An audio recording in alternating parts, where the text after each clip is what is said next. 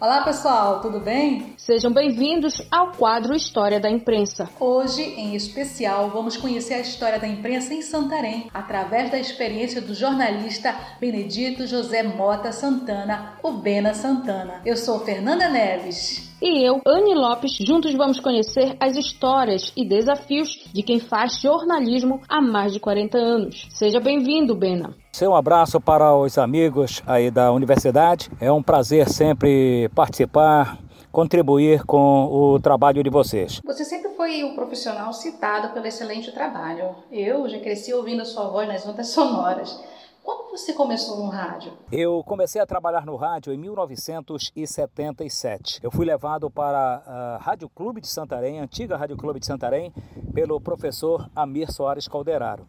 O Amir era meu vizinho na Avenida Borges Real, onde eu nasci. O número da casa é 1918, fica na Borges Real, entre as travessas 7 de setembro e Moraes Sarmento, né? O Amir Calderaro morava ao lado. E ele sabia que eu sempre gostei de ouvir rádio, né? Sempre fui ligado ao futebol. Me apresentou na Rádio Clube de Santarém, que ficava na rua Cautino Veloso, entre as travessas Senador Lemos e Padre João. Hoje no, o prédio está lá do mesmo jeito, né? Mas só que lá hoje funciona um armazém um, naquele local. Então ele me levou para lá. Cheguei lá, já tinha muita gente trabalhando no local e comecei a trabalhar na equipe esportiva da Rádio Clube. Isso foi em 1977. No ano seguinte, eu fui para a Rádio Rural, recebi convite para ingressar na Rádio Rural de Santarém. Então, em 1978, eu entrei na Rádio Rural de Santarém. O gerente era o Manuel Dutra, jornalista. Quem... Então, o que ele me falou, eu fui para lá e disse: ó, você tem que fazer teste. Agora só tinha fera na equipe esportiva. Olha só,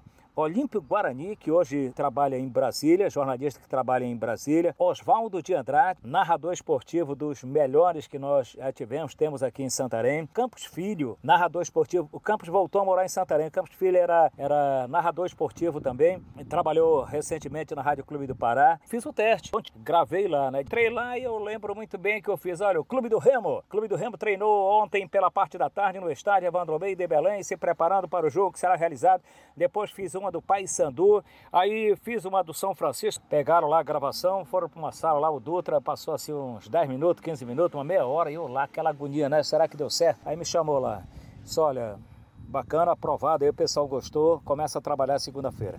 Bena, é, nós vivemos a era digital, onde a tecnologia facilita muito a comunicação e fazer jornalístico através das plataformas, mas nem sempre foi assim, né? Quais os desafios de fazer rádio há 40 anos atrás? Muita diferença, sem dúvida alguma.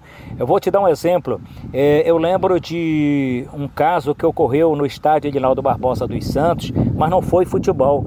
Foi um fato, foi um fato que parou Santarém naquele dia, naquela noite, né? E aí só tinha Rádio Rural, eu trabalhava na Rádio Rural, maior audiência era a Rádio Rural. E agora? Como você vai fazer, né? Como você vai dar a notícia, né? Telefone só, tem, só tinha aquele, olha o tamanho do telefone, era no fio, né? Então o que eu fazia? Eu corria lá, pegava a notícia no, no estádio, gravava, saía correndo, ia para a Rádio Rural colocar lá no estúdio, né? Naquele tempo, então, era assim, você tinha uma dificuldade muito grande, né? Hoje não, hoje a diferença é, é, muito grande. Sempre trabalhei na reportagem de campo, né? Sempre dentro do gramado. Então eu estou mostrando exatamente nesse lado como repórter. Naquele tempo era mais difícil.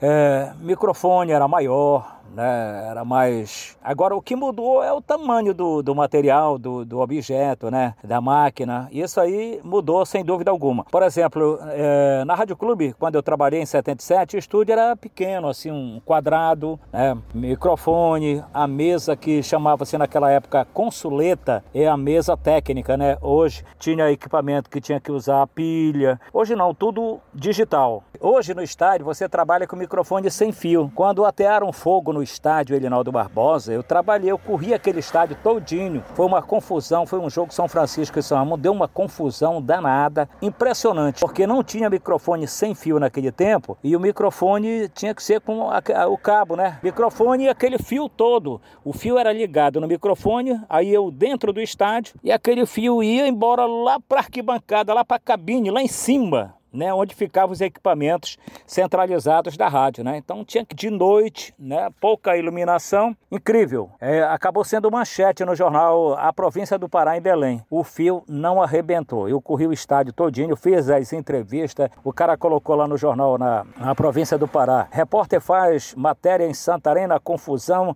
no meio da multidão e o fio do microfone não arrebentou. Foi mais ou menos assim, né?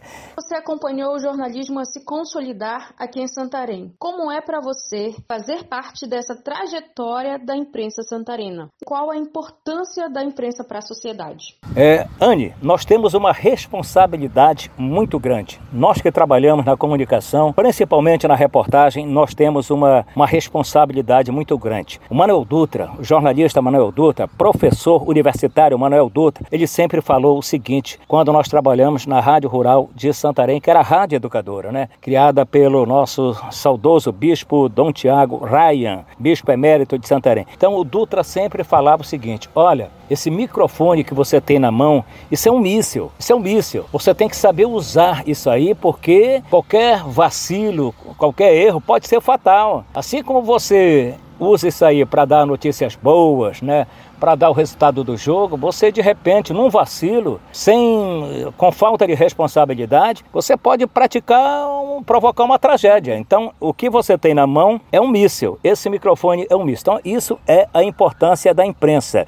Você tem que ter responsabilidade e nós estamos em todos os meios, porque o que eu falo, vou te dar um exemplo. Hoje, diariamente eu recebo ligação de pessoas, Bena, fala aí, ou então aqui tá, desde ontem não tem energia. Eu sempre faço a ponte, com outros colegas fazem também nessa questão. Então, a imprensa, de, agora de um modo geral, que eu quero falar assim, a imprensa nacional, eu acho que nós temos que ter um equilíbrio, né? É, por exemplo, o momento que nós estamos vivendo hoje, nós temos que ter um equilíbrio muito grande. A gente tem que saber é, o que está fazendo, né? Porque qualquer deslize pode ser é, é, fatal. Estamos vivendo um momento muito difícil que é a pandemia do coronavírus. Assim como as pessoas tiveram que se adaptar às novas formas de convivência, o jornalismo também teve que buscar meios de prestar serviço à sociedade. Bena, para você, como é trabalhar diante desta realidade? Com tranquilidade, graças a Deus. Eu passei três meses trabalhando em casa, pela internet, pelo Zap. E eu fiz tudo pelo Zap. Minha matéria participar do programa do Domingos de Manhã, pelo Zap, participei do programa do Nelson Mota pelo Zap, dos jornais da rádio, né, do Meio Dia em Ponto, toda a programação eu fazia normalmente de casa, tranquilamente, gravar, mandar pelo Zap, se alguma tinha que ser ao vivo eu fazia ao vivo, me adaptei tranquilamente. Agora deixa eu fazer uma colocação aqui, é muito importante o repórter, aí para você trabalhar de casa, no meu caso, no meu ramo, eu tenho que ter boas fontes, né, de confiança, você tem que ter boas fontes. Olha, a Voz do Brasil já anunciou hoje que mais de 900 serviços no país já são feitos pela internet, já são feitos pela internet. Então eu me adaptei com tranquilidade. Um grande abraço a todos vocês.